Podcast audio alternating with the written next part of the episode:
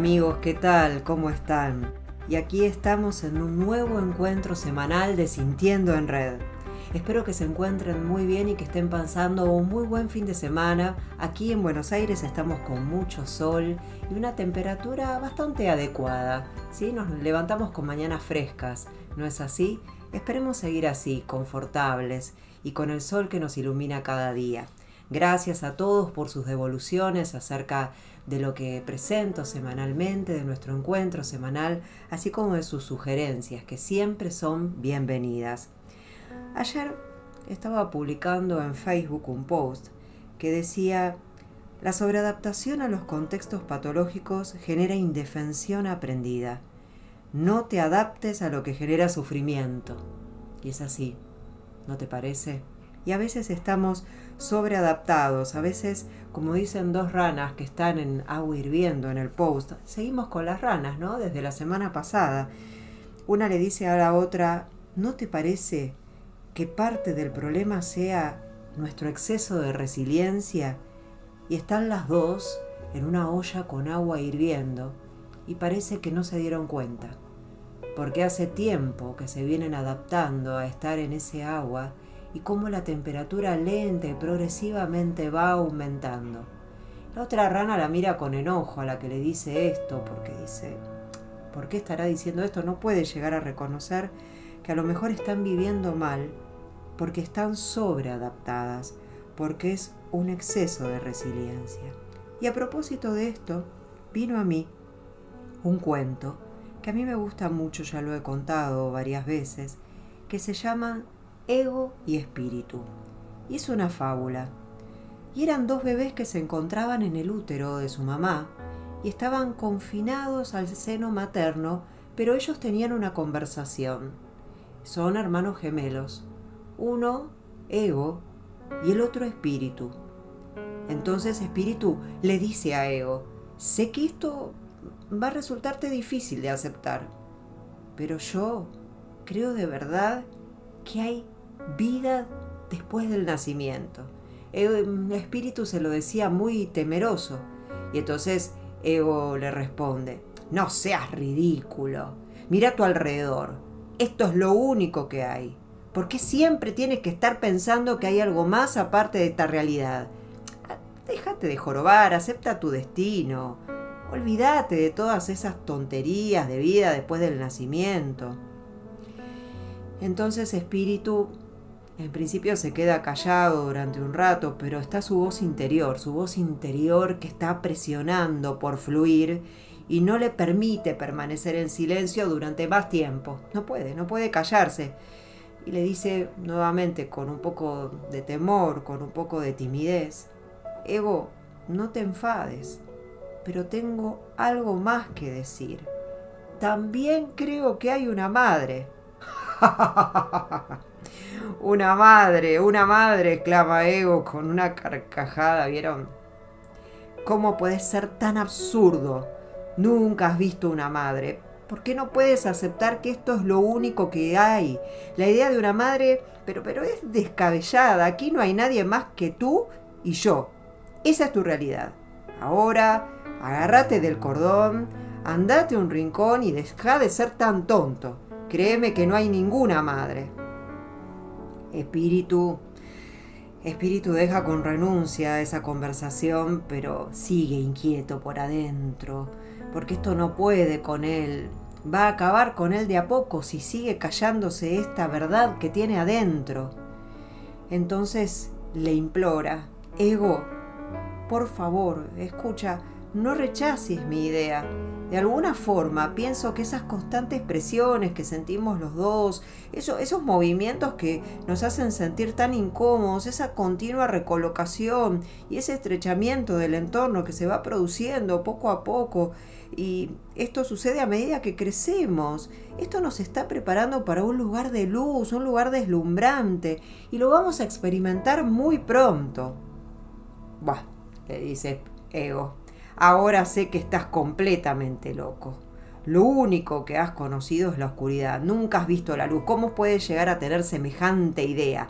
Esos movimientos y esas presiones que sientes, eso son tu realidad.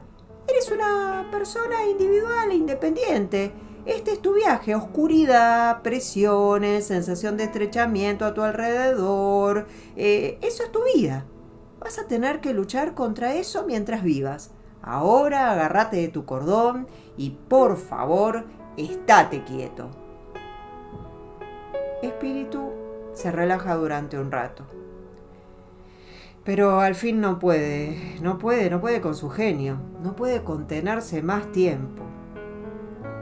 Ego, ya temeroso de la reacción del otro que realmente tiene muy pocas pulgas, Ego, tengo una cosa más por decir y, te juro, te prometo que no volveré a molestarte. Adelante, responde Ego impaciente. Adelante, ¿qué tenés para decirme? Creo que todas estas presiones y toda esta incomodidad no solo van a llevarnos a una nueva luz celestial, sino que cuando esto suceda vamos a encontrarnos con la madre cara a cara y conocer un éxtasis que superará todo lo que hemos experimentado hasta ahora. Estás totalmente loco. Ahora, ahora sí que estoy convencido. Y, así termina la historia de ego y espíritu, que fue redactada por Henry J. M. Nowen. Y esta historia es muy importante para mí, creo que que es muy importante para todos, porque todos tenemos en el día a día la lucha interna entre ego y espíritu. El ego todos lo tenemos, es lo que nos constituye, lo que hace nuestro yo, quién soy, para mí, lo mío, que soy aparte de los demás. El tema es cuando necesitamos inflar ese ego, aumentar ese ego, alimentar ese ego para sentir quiénes somos. Y espíritu es algo que podemos sentirlo como sobrenatural, pero que sin embargo nos conecta con nuestra esencia, con ese sexto sentido, con eso que va más allá de lo racional. Con ego solemos aferrarnos a las cosas, aferrarnos a las personas, apegarnos, está constituido por esas creencias del deber ser con las que hemos crecido y nos hemos desarrollado. Y cuando necesitamos alimentarlo demasiado, podemos incurrir en la más absoluta de las infelicidades. Podemos terminar viviendo con quien no queremos. Podemos terminar haciendo lo que no queremos, lo que no deseamos, lo que no nos hace felices, porque necesitamos ser la mejor esposa, el mejor esposo, la mejor madre, el mejor alumno. Y para eso tenemos que cumplir con exigencias de otros. Y a veces esos otros no piensan exactamente en lo que es mejor para nosotros, sino que piensan en lo que ellos quieren, en lo que ellos creen, y perciben muchas veces en nosotros esa inseguridad por la que necesitamos permanentemente estar alimentando nuestro ego, por la que necesitamos permanentemente cumplir con el deber ser, con este criterio externo que tenemos donde necesitamos en apariencia cumplir con lo que nosotros quieren de nosotros para existir, para ser valiosos, para ser verdaderos, para ser auténticos. Y muchas veces esos otros que tienen sus propias dificultades, perciben esto y comienzan a manipularnos. Entonces eh, nos hacen sentir menos. Muchas veces sentimos que si no cumplimos con lo que ellos dicen no servimos. Muchas veces utilizan esto con amenaza de abandonarnos, de quitarnos su amor, de soltarnos la mano, también de darnos esa sensación de inseguridad que si no hacemos lo que ellos nos dicen o como ellos nos dicen, cabe la posibilidad de que nos vaya mal, cabe la posibilidad de que nos quedemos solos.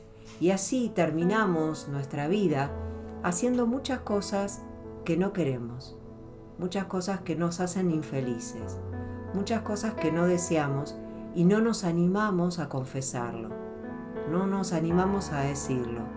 Por eso lo principal es reconocer esta situación reconocer esta relación laboral, de pareja, de amistad, contractual, que nos hace infelices y que no queremos más de esto, que no queremos más el poder del otro sobre nosotros.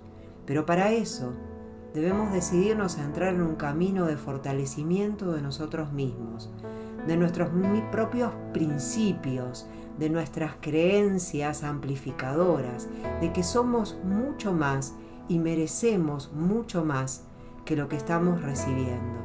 Pero eso, eso depende de cada uno de nosotros. Eso depende de vos. Por eso, una vez que reconozcas esto y lo aceptes, comenzá a proyectar tu futuro. Proyecta tu presente y tu futuro. Idea un mapa, un mapa de tu camino, de cómo querés vivir desde que te levantás hasta que te acostás y mientras soñás cada día, cada noche. ¿Qué es lo que querés para vos? ¿Qué es lo que sentís para vos y hace tiempo te parece imposible? Hace tiempo empezaste a sentir y a pensar de manera totalmente diferente. Sentís que querés algo distinto, pero sin embargo, también sentís que si logras eso, te pueden abandonar, que te puedes equivocar, que en realidad a lo mejor no servís como el otro te está diciendo, como que en realidad si no le haces caso, a lo mejor las cosas puedan ir muy, muy mal, puedan ir peor, porque aparte es posible que por no hacerle caso te quedes solo. Sin embargo, dicen que es mejor solo que mal acompañado, y a lo mejor es el momento de decir basta y quedarte solo con vos mismo. Y en esa soledad, reconocer lo que estás sintiendo y lo que estás pensando. Y a lo mejor estás sintiendo que sos muy infeliz, pero también estás pensando que te mereces un cambio. Por eso, a ese que te manipula en tu baja autoestima, a ese que te huele como como olemos en la vida, como el bullying, el bullying en la escuela, ¿no? Le hacen bullying al niño que, que, es más vulnerable, al niño que se queja, al niño que parece más frágil, al niño que no se planta. Existe el bullying entre los adultos también.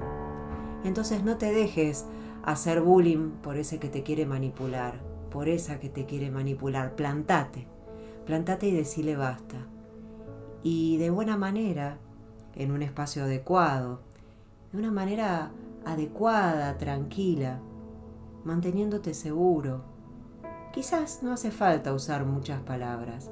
Es mejor que observes al que está sentado frente a vos y hables en el momento y de la manera adecuada, con calma, sin verborragia, sin necesitar como vomitar todo, sino con esa seguridad del que sabe lo que quiere del que está decidido a transformarse.